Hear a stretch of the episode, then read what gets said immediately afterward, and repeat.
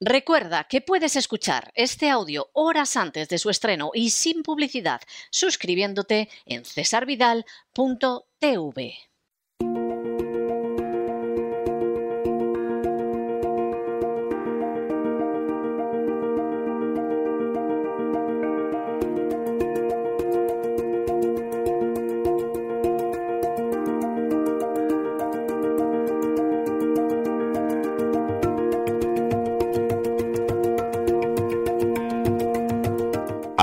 adentrándonos en la psique con Pilar Muñoz.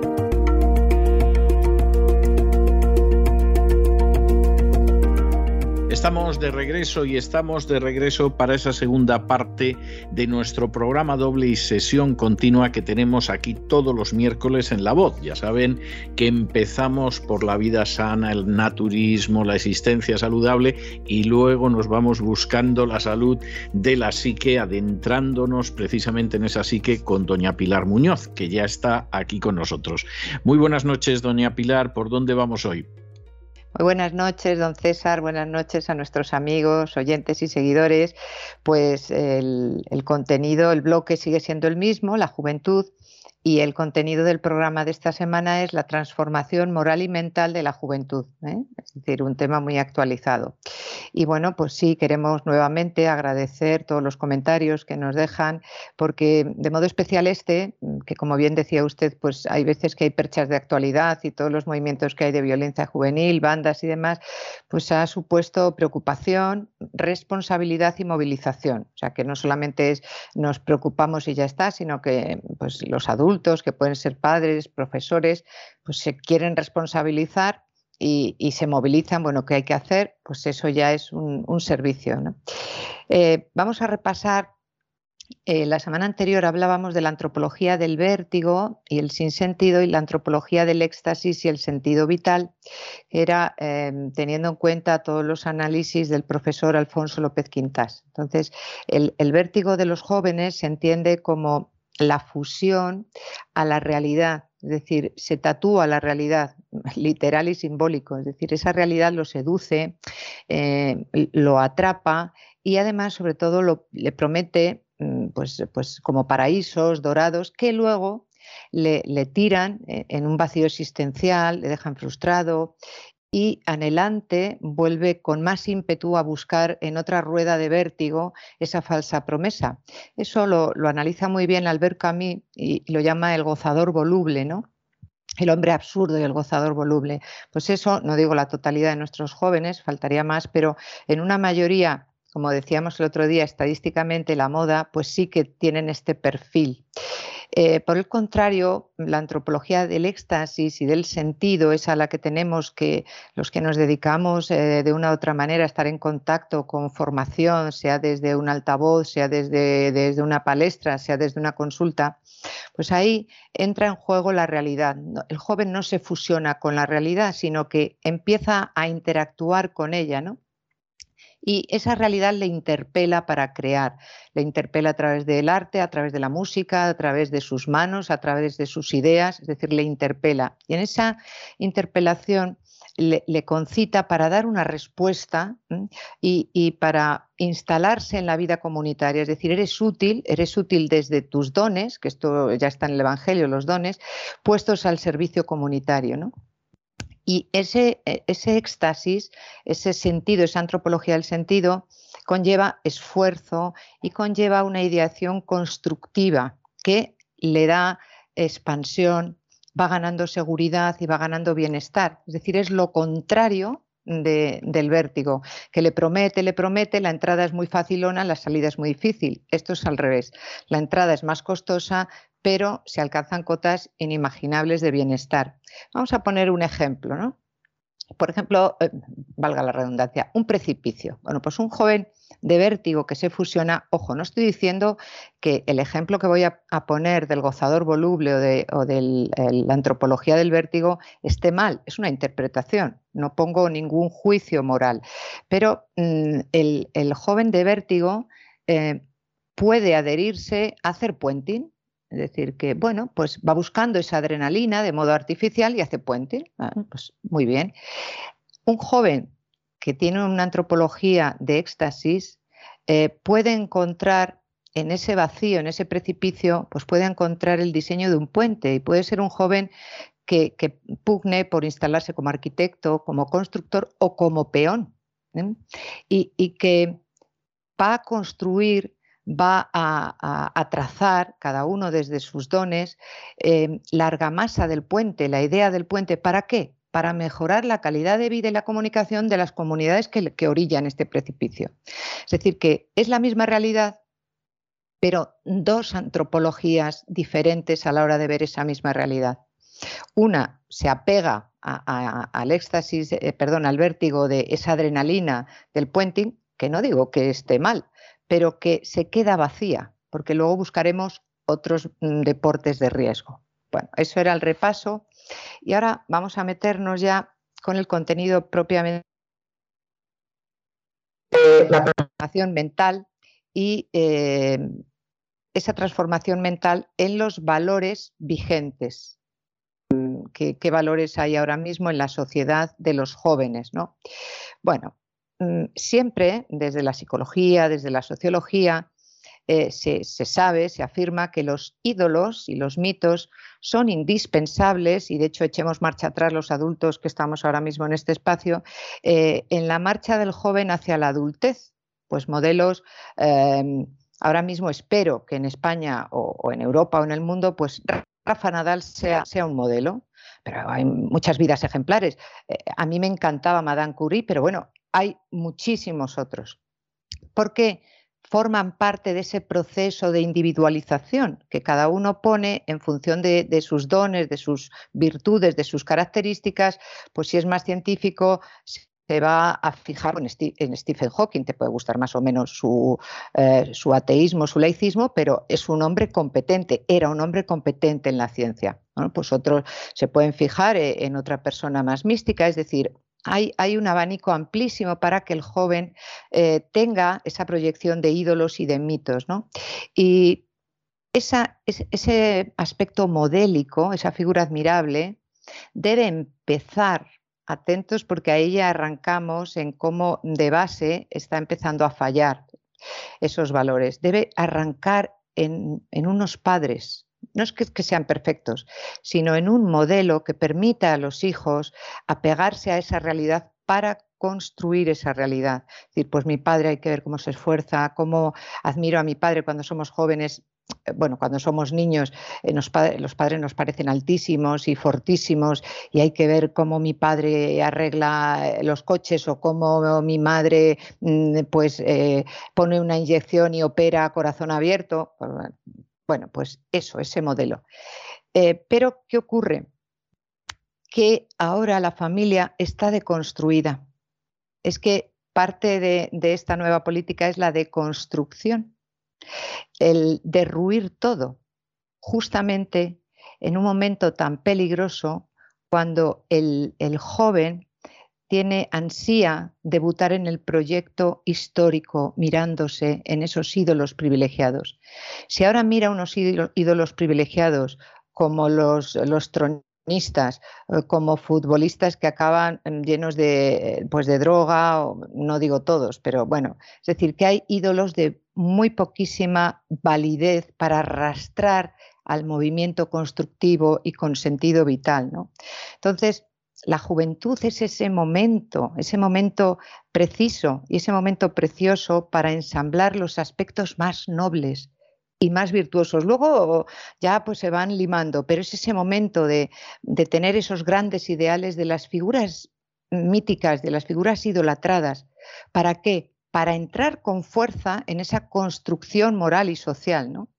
Bueno, pues ahora se da el fenómeno contrario, es decir, eh, que la familia, ah, como acabamos de decir, ha caído en la sombra de la sospecha, de la persecución. Y además los antihéroes y de, las, de los personajillos poco o nada virtuosos son los que colonizan la mente y la moral de nuestros jóvenes.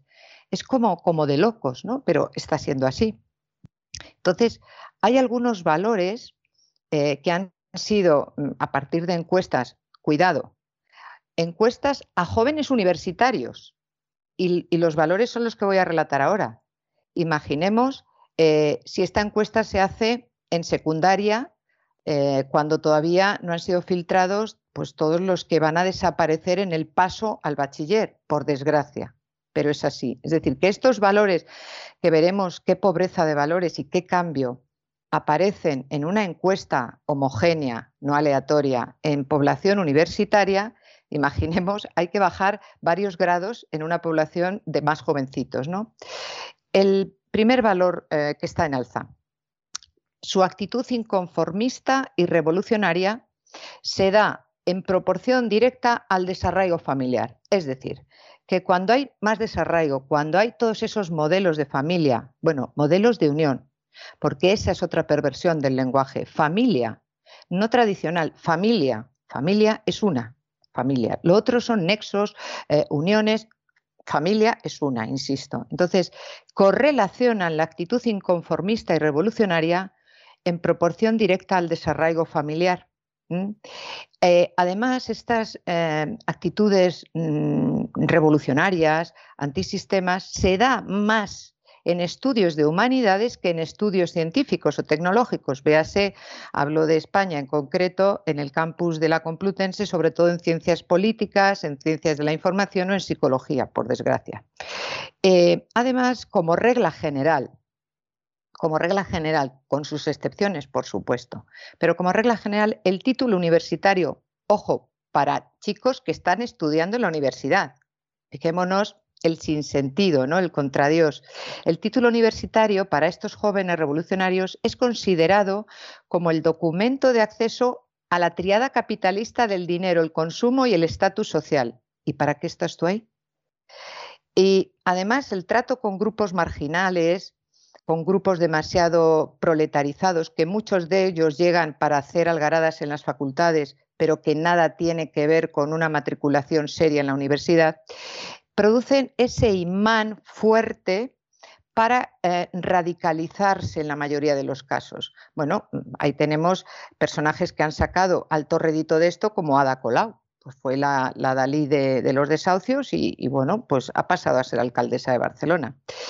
Eh, después, otro valor mm, que es, claro, otra gran contradicción, un afán incontenido, mm, pues una pulsión, eh, casi agresivo, que está muy bien, pero es me lo debéis a los adultos por independizarse y por alcanzar cotas profesionales, pues por ejemplo, de cajera de súper a ministra, de aquellos adultos que ellos vituperan y critican, es decir, que son contrarios al movimiento mm, que hay establecido y antisistemas pero ellos quieren, exigen de modo inmediato alcanzar eso tan deleznable para ellos, pero lo quieren alcanzar.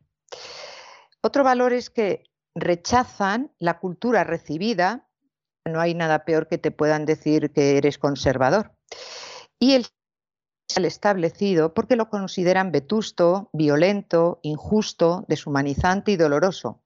Pero ojo, no presentan alternativas viables.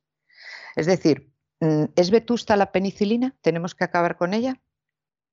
¿Es vetusto el renacimiento? ¿Lectura y el arte? ¿Hay que acabar con ello? ¿Es deshumanizante la idea cristiana? ¿Hay que acabar con ello?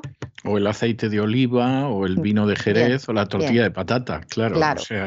Podemos multiplicar los ejemplos en ese sentido. Pero em, basta con son, son los reyes del distorcer el lenguaje, entonces, eh, conservador, hombre, también tú quieres conservar el trozo de casa o de solar que estás ocupando. Y que vamos, tienes hasta perros de presa mm, y, lanzas adoquines a, a las fuerzas y cuerpos de seguridad porque quieres conservar. Es que, claro, hay que ser coherentes. Eh, otro valor es la actitud ante, terminamos con el ladrillo en la cabeza de, Isa Serra o de cualquier movimiento de estos terribles que hay en Estados Unidos, como el Black Lives Matter o la apropiación cultural indebida, que luego hablaremos de ello. Entonces, ellos en sus asambleas, en sus movimientos, en sus encuentros, en sus interacciones, presentan y defienden actitudes antibelicistas, pacifistas, es como el mantra que tienen.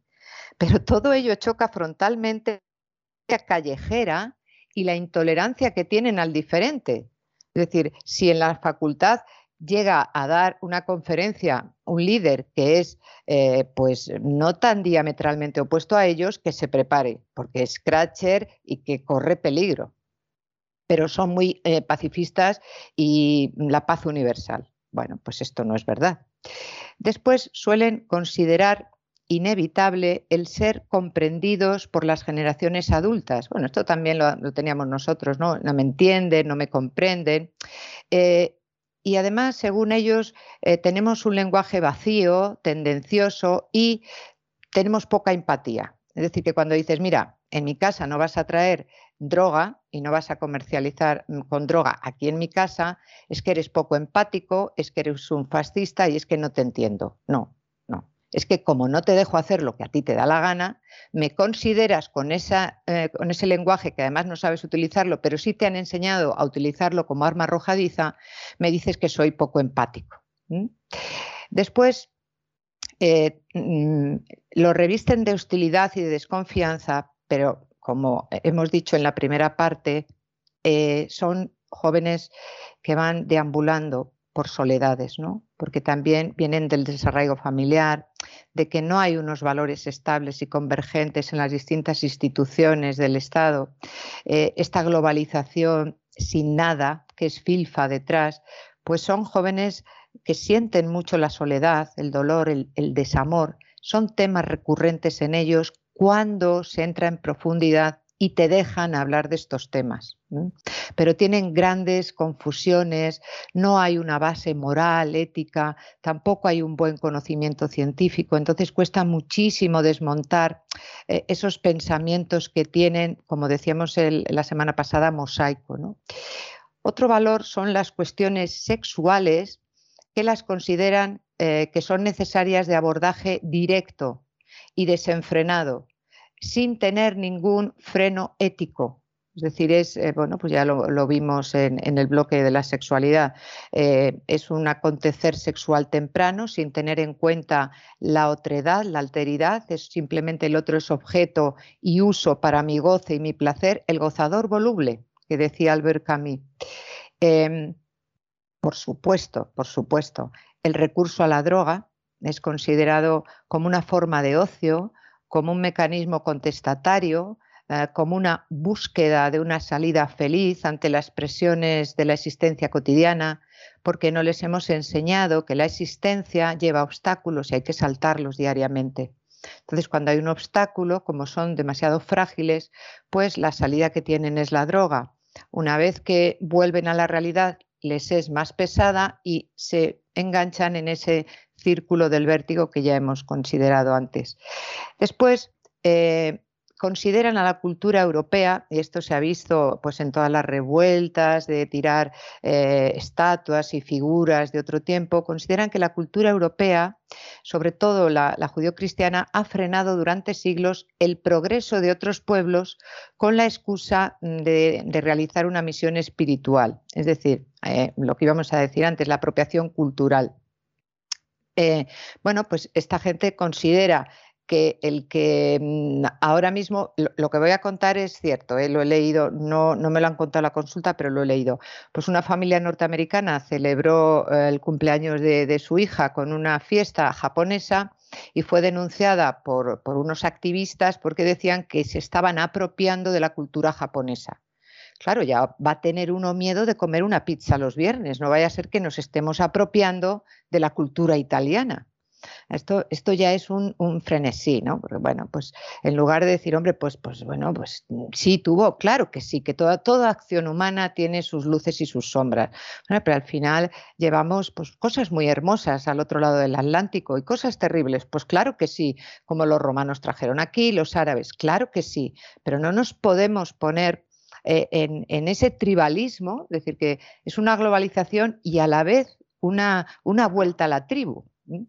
Eh, y el último valor es eh, en lo que respecta al comportamiento en sociedad, no tienen un respeto, un conformismo y una tolerancia con el diferente, sino que tiene prevalencia el radicalismo el anarquismo, el libertinaje y el utopismo. Es decir, que mm, no vale tener un 10, no, no, hay que tener todos un 5. Ah, pero esto eh, en, en, plan salarial también. Eh, ¿Por qué? Pues este es el utopismo. ¿no? Entonces, eh, ¿en qué hemos dicho que estos valores estaban sacados de población universitaria? Imaginemos hacia abajo. ¿no? ¿Y dónde mm, estos valores actuales que prevalecen, en qué ámbitos han afectado? Es decir, ¿en qué vertientes? Bueno, pues em, ahora mismo todos estos valores se han ido gestando en una matriz muy definida que es la elevación, la entronización de la razón y de la ciencia y de la técnica como solo una vertiente de la realidad. Es decir, todo aquello que es susceptible de medir, de pesar, de objetivizar, entonces eso es conocimiento exacto. Y esto no es verdad, es una verdad parcial, porque aprender con H intercalada la realidad es mucho más multifactorial, porque se olvidan de algo eh, que aunque no se pueda demostrar en cuanto a medida, sí que existe, que son otras realidades. Por supuesto que me estoy refiriendo a las realidades místicas, espirituales, eh, sociales, de no por la respuesta de uso, sino la respuesta del goce de encontrarme con el otro aunque no se pueda medir ni pesar. Entonces, ¿en qué ámbitos? Bueno, pues se ha empobrecido la capacidad creadora mm, y ha aumentado la búsqueda vertiginosa de lo vital y de lo útil.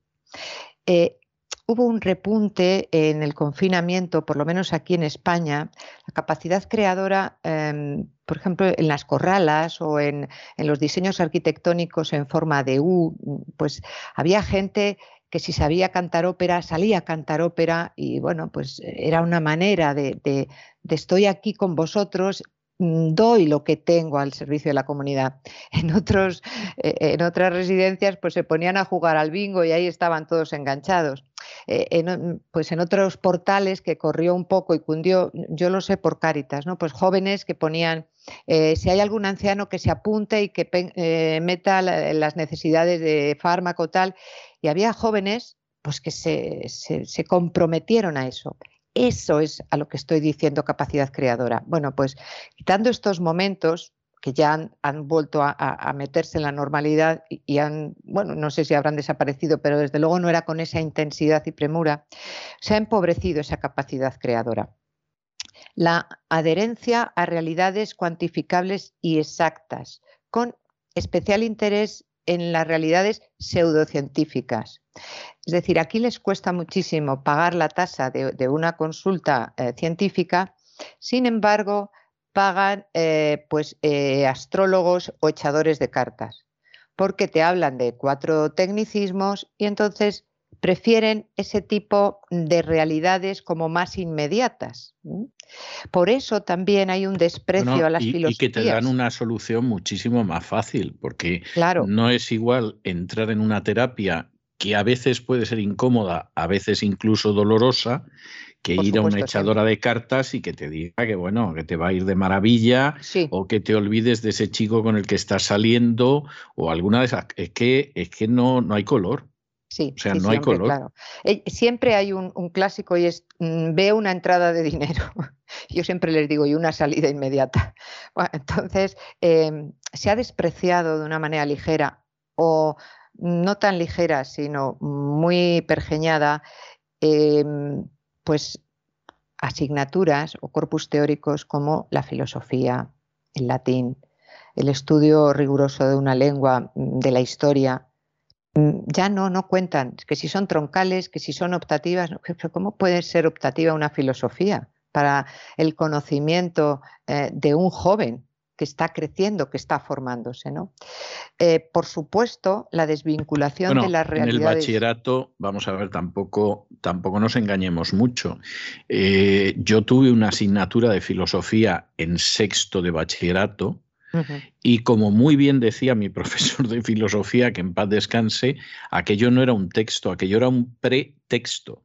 Es decir, lo que estudiábamos en un año en sexto, a partir de ahí era cuando podías empezar a estudiar filosofía. Claro, claro. era el aperitivo. Y, eso, que claro, en aquel entonces, pues la gente decía, pues sí, o sea, si esto es el pretexto, eh, vamos, no sé lo que será. La verdad es que yo ese texto lo recuperé hace unos años, me hacía mucha ilusión recuperar ese texto de sexto de bachillerato y efectivamente era un pretexto. Es verdad, o sea, lo que él decía era rigurosamente cierto. Al final, lo que aprendías de filosofía, pues eran unas nociones. Eso es, eso es y para de contar. O sea, que, que tampoco nos dedicáramos a la filosofía en el bachillerato superior de una manera increíble. No, no, por supuesto que no era un estudio eh, pues profundo y donde el individuo va perfilando sus autores y, unas escuelas frente a otras. No. Pero sí es verdad que nos enseñaba a pensar. Yo recuerdo, en, eh, porque yo hice el BUP, en tercero de BUP teníamos la filosofía, pero era el silogismo. Si todos los españoles son tal, entonces todos los. Eso fue lo que yo estudié en, en sexto Claro, pues sí que uno le ayudaba a pensar, a formar un poco, luego todas las escuelas de pensamiento, el, problema del alma en Aristóteles, en Platón, le, le daban a uno una idea, una pátina de, de quitar mm, pues, pues esa inmediatez que, tenemos cuando, cuando, pasamos ya de los 12 a los 13 y te vas planteando cuestiones más, más de profundis, ¿no? más de, hombre, mm, incluso podíamos tener, eh, porque luego los chicos que estaban en el colegio de enfrente pues siempre se quedaban en esas edades con Marx, porque Marx dice, porque aquello eran unos debates del marxismo que eh, estaban descubriendo el Mediterráneo, luego claro eran buff, pero era ese momento de entrar en otras realidades, en otros planos. Pero claro, cuando cuando los, críos, como decíamos la semana pasada, te dicen, ¿y esto para qué sirve? No sirve para nada, mm, a otra cosa, pues, pues, pues claro, tampoco lo que Mm, les sirve, que son las matemáticas o, la física, tampoco les gusta, porque como no les enseñamos a pensar, es difícil, no hay la cultura del esfuerzo, pues lo dejo, lo abandono. Y al final, pues, pues son grandes analfabetos con pátina de idiomas, porque al final sí, el recorrido de bachillero de tal, pues tengo el, primer idioma que apenas lo, lo manejo bien, el segundo idioma el inglés que mm, para aprobar un examen y el tercero, que ya es opcional, pues nada de nada. Eso sí, te dicen muy campanudos, oye, es que yo sé tres idiomas. Bueno, vale. Em, luego mm, devalúan y critican y además rechazan realidades profundas que no tienen explicación desde la unilateralidad del conocimiento científico. Es decir, cuando les hablas de la solidaridad, del altruismo, eh, de una espiritualidad, eh, de las grandes religiones. Madre, qué rollo, ¿qué dices? Pero, yo no quiero saber nada de esto. Soy científico, te dicen soy de ciencias y no sabe nada ni de una cosa ni de otra. ¿no?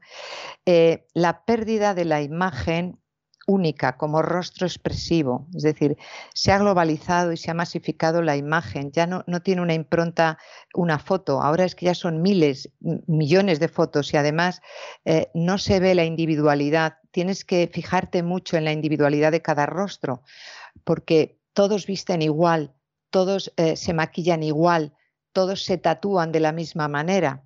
Es decir, que eh, se han masificado no es una muchedumbre, que es el sumatorio de individuos. ¿Y usted no cree que eso era igual antes? Eh, sí es verdad que había modas, pero fíjese un detalle. De pronto, de pronto salía un tipo de abrigo Sí, hombre, claro. Y yo recuerdo que todos los niños querían tener ese abrigo y todos los jóvenes, el lode y lo que no era el lode, o sea, eh, eh, unos zapatos y todo el mundo iba con esos zapatos. Sí, sí, sí, sí, pero fíjese, esto, bueno, es una percepción mía mm, como mujer y, coqueta, ¿no?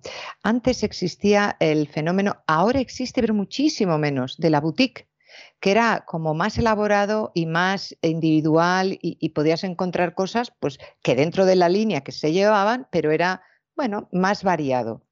Cualquier centro comercial encontramos eh, las mismas marcas, multimarcas de estas grandes, que viste igual un japonés, que un neoyorquino, eh, que, un, que un gijonés, da igual, es que visten igual. Es decir, hay poco, poco, poco espacio para la diversidad, eh, para la originalidad. Claro que siempre ha existido, por eso los jóvenes pues son fashion victim, pero ahora mucho más y con, eh, con el Instagram y con todas las fotos es que se hacen millones de fotos para ver el perfil mejor y luego retocarlo. Entonces, cuando ves al crío dices, uy, qué diferente te veo. Ah, claro, es que en, el, perfil me he hecho Photoshop. Bueno, pues es esa pérdida de, de lo único, del rostro único. Y también ha perdido valor para ellos los símbolos mm, que representan realidades abstractas, más inmateriales. Para ellos una cruz, digo en líneas generales, pues no representa nada. La virginidad no representa nada. Una bandera no representa nada. A lo mejor una hoz y un martillo, pues ahora empieza a representar, pero tampoco saben. Aquellos que te dan con la hoz y el, el martillo, con, tampoco saben detrás lo que hay, porque lo estoy viviendo en la consulta. Luego, hay, hay, una masificación y una alienación del hombre, sobre todo del joven, eh, porque está entregado a la superficialidad del entorno, es decir, a la fuerza del grupo, al gregarismo.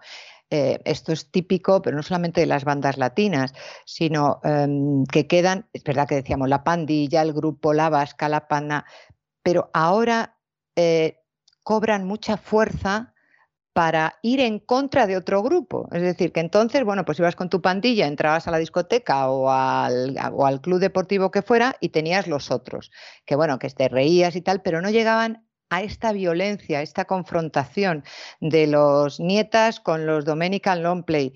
Eh, eh, no, no. Eh, y hablo de, estas secciones sudamericanas, pero las hay igual en, en otras secciones españolas de otras características. ¿no? La necesidad de adoptar un ritmo vital obsesionado e intenso, eso de no puedo, o sea, me aburro.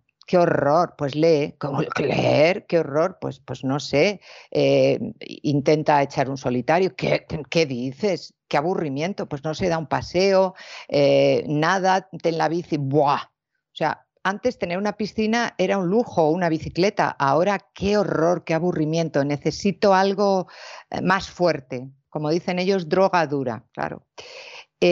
La huida de realidades profundas mediante las palabras y los conceptos. Hay palabras mm, que utilizan muchísimo eh, en esos momentos de soledad, de vacío, de dolor, eh, que los utilizan como mantras, pero tampoco saben lo que quiere decir porque en realidad no dicen nada.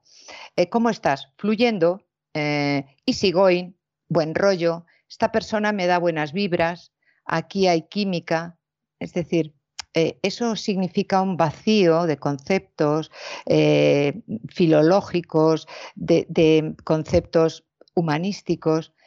Es verdad que, la criatura quiere expresar muchísimas cosas que no puede, porque es parte de esa deformación, de esa deconstrucción y de ese déficit formativo que hay en la sociedad. Por supuesto, la pérdida de letos de verdad, de la actitud de sorpresa y de, sobrecogerse ante las posibilidades que da la vida, ante la maravilla que es encontrarte con la realidad y poder crear, que todos venimos para poder crear y jugar con la vida a construir. Y sin embargo se cultiva y se arrodilla delante del patos y de la irreflexividad y de lo pulsional. Hay una alta propensión de buscar la plenitud personal Mm, de modo instintivo y que impiden al hombre elevarse a nivel espiritual y elevarse a nivel comunitario, encontrándose en planos de colaboración, de compañía, de bienestar, de plenitud. Eh, la carencia de sentido de reverencia, de conformidad, de apertura contemplativa, de acoger con respeto otras realidades más valiosas y eternas.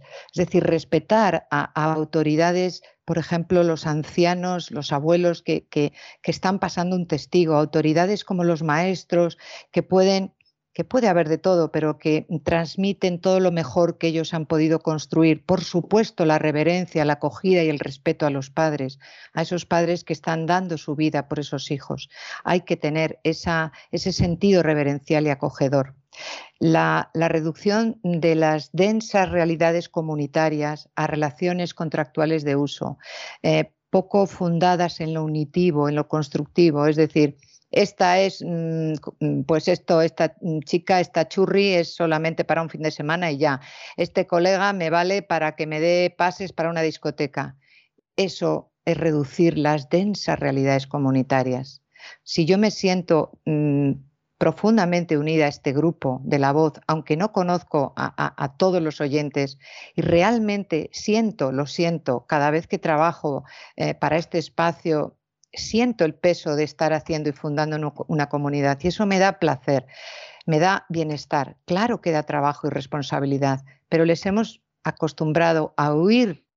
Pues voy a terminar con mm, un pequeño texto de alguien tan pues tan novedoso como Meng Tzu Mencio, que era un filósofo eh, de, la época de Confucio, del siglo IV antes de Cristo, total nada. Me gusta muchísimo. Respecto a los jóvenes, dice así, cuando el cielo está a punto de conferir una gran responsabilidad a cualquier hombre, ejercitará su mente con sufrimiento, someterá sus tendones y huesos a un duro trabajo, expondrá su cuerpo al hambre, dará la pobreza y le pondrá obstáculos en el camino a sus hazañas, con el objetivo de estimular su mente, endurecer su naturaleza y mejorar en todo aquello donde carece de competencia. Y no soy sádica, pero es necesario el duro trabajo para conquistar la cima. Y la semana que viene seguiremos. Pues muchísimas gracias, doña Pilar, muchísimas gracias. Hace una semana y pico yo enseñaba un curso de, Eclesiastés en Teshuvah y en la primera sesión me detenía en ese versículo en el que Salomón dice que la búsqueda de la sabiduría implica un arduo trabajo. Y tenía que detenerme en el hecho de que hay gente que se cree que hay fórmulas mágicas o osmosis de la sabiduría o algo por el estilo, cuando en realidad todo aprendizaje es un aprendizaje que exige atención, escucha y esfuerzo. Le voy a dejar una canción de los Mustang, que era un conjunto de mi infancia, y a mí me gustaba mucho porque hacían adaptaciones de canciones inglesas que yo no entendía en inglés cuando tenía 5, 6, 7 años, pero las cantaban en español, la música seguía siendo sobre poco más o menos la misma y además me enteraba de lo que cantaban. Era la época en que se hacían muchas versiones de canciones italianas y francesas inglesas, americanas, etcétera. Bueno, pues yo le voy a dejar con los jóvenes de los Mustang. Hombre. Y nos volvemos a encontrar la semana que viene, Dios mediante. Si Dios quiere, hasta pronto, César. Y con estos compases frescos, alegres de los Mustang que recordaban siendo todavía jóvenes cómo efectivamente hubo una época en que éramos tan jóvenes y buscábamos la amistad, la verdad, etcétera, etcétera, hemos llegado nosotros al final de nuestra singladura de hoy del programa La Voz. Esperamos que lo hayan pasado bien, que se hayan entretenido, que hayan aprendido una o dos cosillas útiles y los emplazamos para mañana, Dios mediante, en el mismo lugar y a la misma hora. Y como siempre, nos despedimos con una despedida sureña. God bless you. Que Dios los bendiga. El programa La Voz es una producción de Artorias Incorporated y al amparo del derecho a la libertad de expresión no se hace responsable de las opiniones vertidas en el curso del mismo.